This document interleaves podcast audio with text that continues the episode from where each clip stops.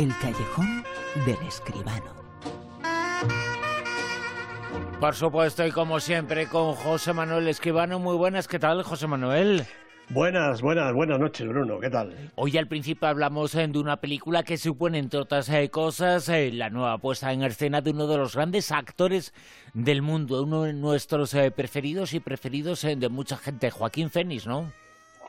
Efectivamente, es un actor, yo diría que descomunal, porque con Joaquín Fénix yo creo que nada es normalito, no sabe hacer papeles de esos cotidianos o en fin, siempre eh, es un actor eh, fuera de norma de, alguna manera, ¿no? Pero un actor realmente extraordinario. Y lo podemos eh, ver en una película, vamos a hacer la crítica, la vas a efectuar ahora. La película se titula En realidad, nunca estuvimos aquí.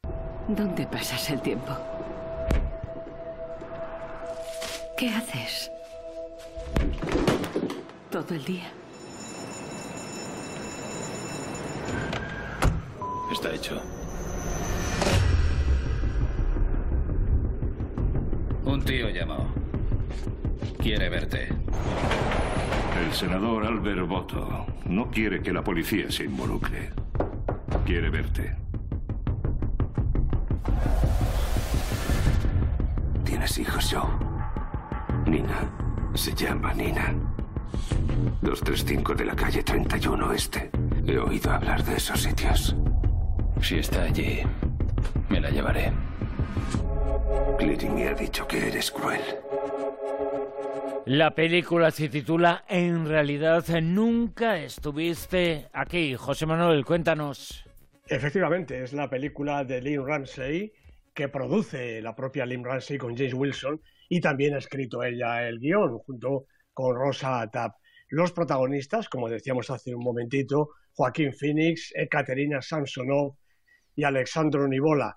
Esta es la cuarta película de Lynn Ramsey, es una directora, yo creo que la recordamos aquí sobre todo por aquella película de 2011, Tenemos que hablar de Kevin, que era un drama violento protagonizado por Tilda Swinton. Esta nueva película es más bien un thriller, pero resulta tan violento o más como aquel, con una puesta en escena además tan seca y cortante como una cuchillada.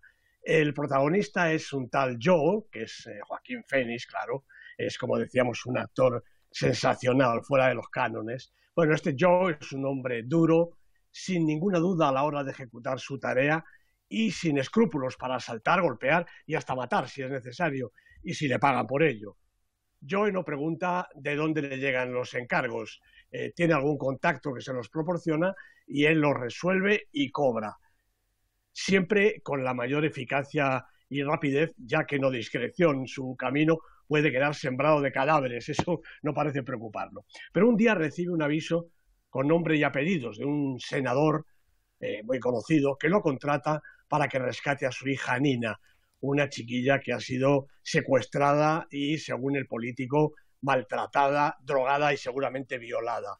Y Joe se pone en marcha y desencadena una sucesión de acontecimientos a cual más peligroso, más terrible y también más desconcertante, feroz y repulsivo. Eh, puede que yo encuentre a Nina, no lo sé, pero en todo caso eso no será lo más importante. La narración está salpicada de insertos fulgurantes, destellos del pasado que a su vez se van superponiendo, unos con más precisión y quizá justificación que otros, y permiten conocer la vida del protagonista, desde una infancia dolorosa hasta un paso por la guerra, una de tantas guerras que contribuyen a fabricar tipos como este hombre sin ley, aunque dueño de una moral insobornable. Y en cada momento el relato respira violencia y crueldad, y no hace falta que sea explícita. A veces un cuerpo atravesado en una esquina de la pantalla es suficiente para comprender y sentir el ciclón de destrucción que acaba de pasar, y la atmósfera que se respira es tan emponzoñada y oscura, la noche, una noche de furia que nunca acaba, lo absorbe todo. Bueno, es un formidable ejercicio de estilo de, Lindsay, de Ramsay, dueña de un cine personal que le da la vuelta al género, lo que en un thriller convencional sería ritmo trepidante, aquí es introspección, sugestión y una mirada desoladora sobre un universo en el que no cabe la desesperación y en el que el caos es la norma. La crítica de la película de la semana titulada En realidad nunca estuviste aquí.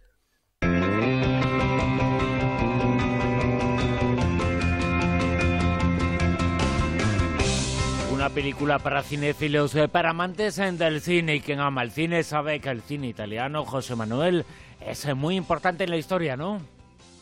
Efectivamente, muy importante en la historia y muy importante en el presente, aunque aquí en España el cine italiano nos llega quizá con cuentagotas y por eso es importantísimo este festival de cine italiano de Madrid que llega ya desde el día 23 y hasta final de mes a su décima edición, una de las citas yo creo imprescindibles para todos los eh, habitantes de Madrid y para los que están aquí al lado porque pueden venir a, a ver este festival que yo creo que es muy recomendable. Como digo, es la décima cita del mejor cine italiano de estreno, como cada año, más o menos por estas fechas. El festival tiene una muy interesante sección oficial de largometrajes a concurso, entre los que están La Tenerezza, la nueva película de Gianni Amelio, Brutti e Cattivi, de Cosimo Gómez, Equilibrio, de Vincenzo Marra, Tutto che lo que vuoi, de Francesco Bruni, y La vita incomune, de Eduardo Winsper, a los que se unen las últimas películas de Massimo Danolfi, Martina Parenti y Antonio Padovan. También hay una sección de documentales con seis títulos más y con el homenaje precisamente de esta edición, que es a la maestra documentalista, la veterana Cecilia Mangini. Y, por supuesto, otro apartado también con seis en concurso y una fuera de competición. Y además una serie de actividades paralelas como el tercer foro de coproducción Italia-España, el premio Solinas y para que haya de todo, la Semana de la Cocina Italiana en el Mundo. Todas las sesiones aquí en Madrid se distribuyen entre el Instituto Italiano Renoir, con entrada, Bruno, gratuita todos los días, naturalmente hasta completar el aforo, pero se va un poquito antes, se saca la entrada y ya por la tarde y por la noche a las sesiones se acude tranquilamente. Como decía al principio, una cita imprescindible, un festival del cine que quizá junto con el argentino, el Festival de Cine Argentino, que también llega anualmente dos eh, de nuestros cines más cercanos, más parecidos y, por supuesto, más interesantes. Imprescindible también es esta lista, la lista de El Super 10. Edición número 1001. ¿Qué nos sitúa esta semana en el puesto número 10? Pues tenemos un estreno en la lista, Feliz Día de tu Muerte, la película de Christopher Landon que ha roto la taquilla en Estados Unidos y en España se va poquito a poquito eh, clasificando entre las mejores. Jessica Rhodes es la protagonista, esta chica que yo creo que va a dar mucho que hablar. Nueve. Blade Runner 2049 en su séptima semana ha vuelto a caer un puestecito. Yo creo que la película ya va un poquito en retirada. Recordemos que Denis Villeneuve es el director y que es una estupenda película de ciencia ficción. En el 8. Otro estreno en el Super 10, Hacia la Luz, la película de la japonesa, de la maestra japonesa Naomi Kawase. Primera semana en la lista, viene desde el puesto 18 en la semana anterior y es una película de una belleza sobrecogedora. En el puesto número 7. Aquí tenemos una película española, El secreto de Marrowbone, una de las campeonas de taquilla de este año, cuatro semanas en la lista, la película de Sergio G. Sánchez, manteniendo la posición.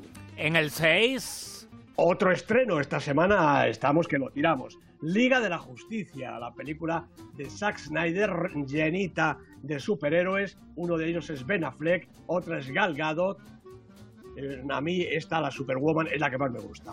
Subimos eh, un poquito, nos situamos en la mitad de la tabla, en el puesto número 5. Pues ha subido un puestecito en su cuarta semana El tercer asesinato, la película de otro maestro japonés, en este caso Hirokazu Koreeda. En el puesto número 4...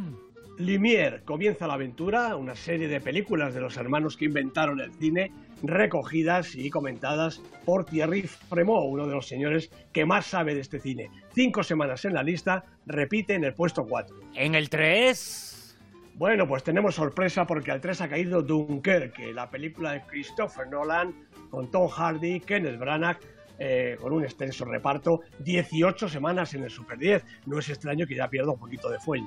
En el 2... El autor, película de la semana, película española, película que va a ser de las más comentadas, de las que más premios se van a llevar este año. El autor de Manuel Martín Cuenca, con el inconmensurable Javier Gutiérrez, que está en su mejor momento, acompañado de Antonio de la Torre y de alguno más. Primera semana en la lista, película de la semana en el Super 10. Y emoción, mucha emoción, eh, porque la semana pasada José Manuel Esquivano nos contaba aquí en la edición número 1000 del eh, Super 10 eh, que Dunkerque era la película galardonada con ese puesto número uno en la edición número 1000. Pero Dunkerque ha bajado esta semana de la 1001 hasta el puesto número 3. Esto quiere decir que hay nuevo número uno que es... Pues es la librería. Yo creo que tienen que sonar las fanfarrias para reconocer que el cine español está en todo lo alto. Una película española, La librería, de Isabel Coixet, que estaba en el puesto 2 la semana pasada, pero ha subido un peldaño, es la campeona de esta semana. Emily Mortimer es también la campeona protagonista. Una película magnífica de Isabel Coixet. Una película que está en el puesto número uno, La Librería, puesto número uno en esta semana, en esta edición 1001 de El Super 10. Como siempre, con José Manuel Esquivano, a quien escucharemos en una semana. José Manuel, muchas gracias. Bueno, gracias a ti, Bruno. Un abrazo.